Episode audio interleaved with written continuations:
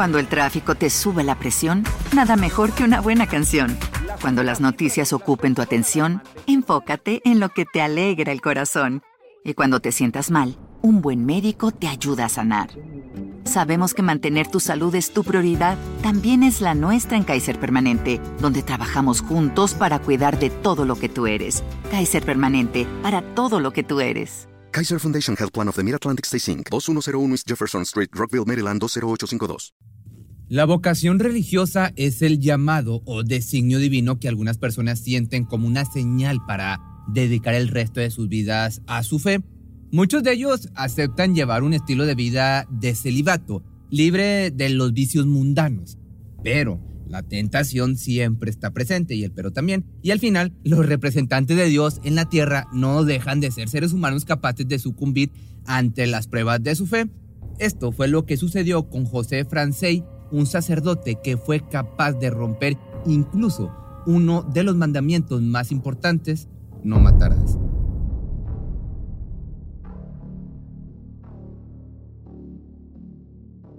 El detective Everett Palacios había pasado los últimos meses obsesionado con un caso que hasta el momento no había podido resolver.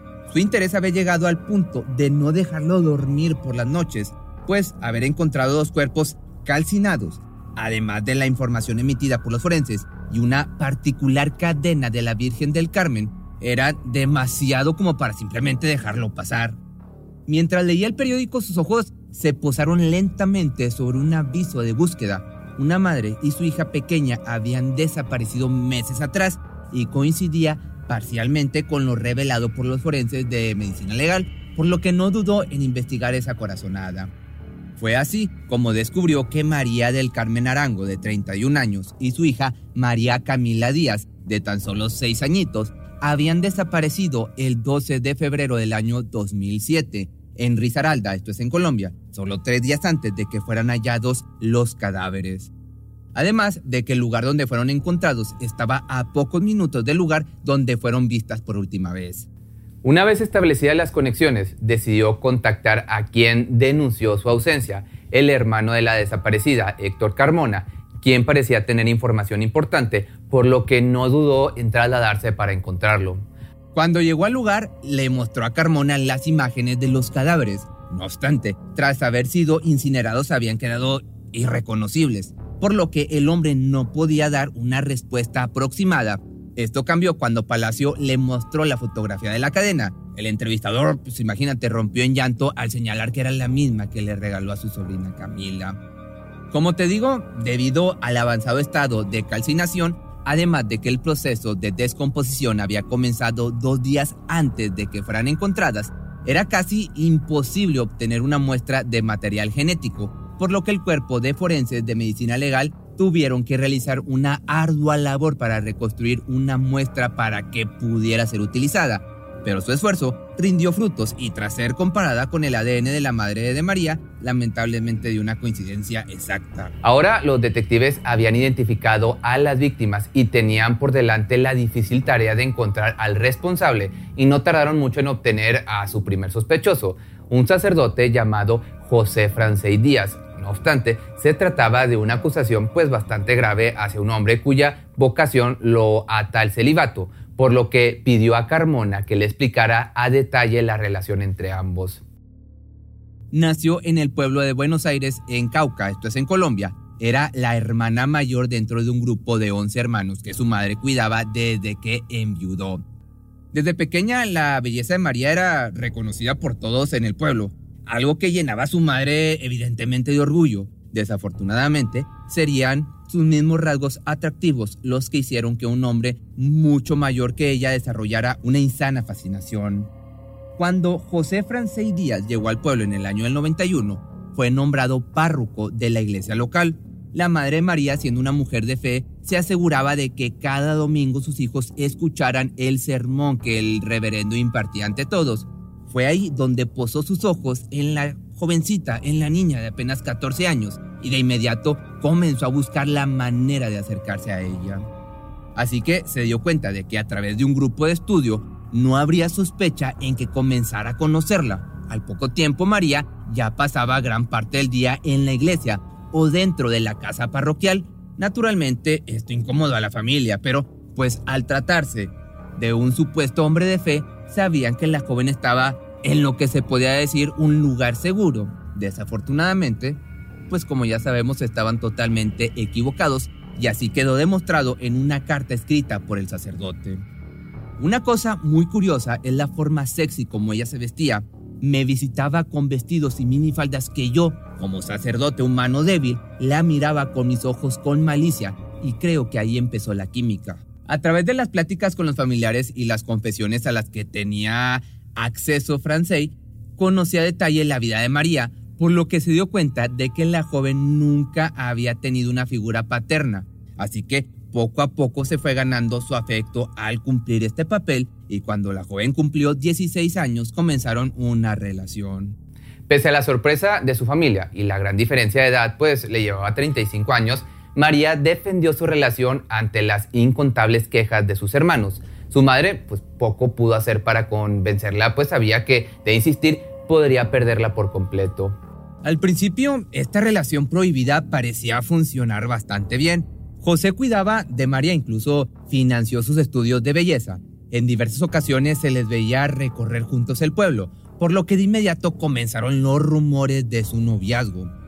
Esto evidentemente preocupó en gran medida al sacerdote, ya que sabía que de ser confirmado, el rumor perdería por completo su posición en el clero no obstante, la suerte parecía sonreírle, ya que cuando los rumores se desataron, tuvo que ser trasladado a un pueblo distinto debido a que cumplió su servicio. Pero el enamoramiento era más fuerte que la fe, ya que al abandonar Buenos Aires en el año del 96, decidió llevar consigo a María, pero en esta ocasión haría algo distinto para evitar los rumores y le rentó a su novia una casa en una ciudad cercana. Entonces, al poco tiempo, la pareja comenzó a tener problemas, ya que Francey se negaba a abandonar su vocación para hacer su vida con su pareja. La mujer comenzaba, por el otro lado, a sufrir cada vez más por la distancia y veía su sueño de formar una familia como algo muy lejano, hasta que decidió intentarlo.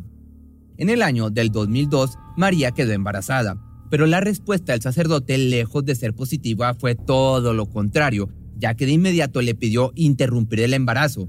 Cuando ella se negó, Francey comenzó a impacientarse, pues el fruto de su romance prohibido podría significar el fin de su carrera. Al poco tiempo el hombre comenzó a distanciarse de su pareja. No obstante, sabía que debía tener a su recién nacida tranquila para evitar problemas y alejar a María de todos sus conocidos. En octubre del año entonces del 2002 nació la pequeña Camila en el pueblo de Dos Quebradas. Pese a que el nacimiento fue una gran alegría para todos en la familia, con el paso del tiempo, la relación siguió su curso desorientado y nuevamente las peleas constantes comenzaron. El padre se alejaba cada vez más de su nueva familia y la joven madre nada podía hacer para evitarlo. Así Camila pasó sus primeros años llamando tío a su padre, mientras que al resto del mundo le comentaba que el padre de la niña se encontraba en España. El sacerdote seguía visitándolas al menos una vez por semana. Aún así, la relación se desgastaba poco a poco.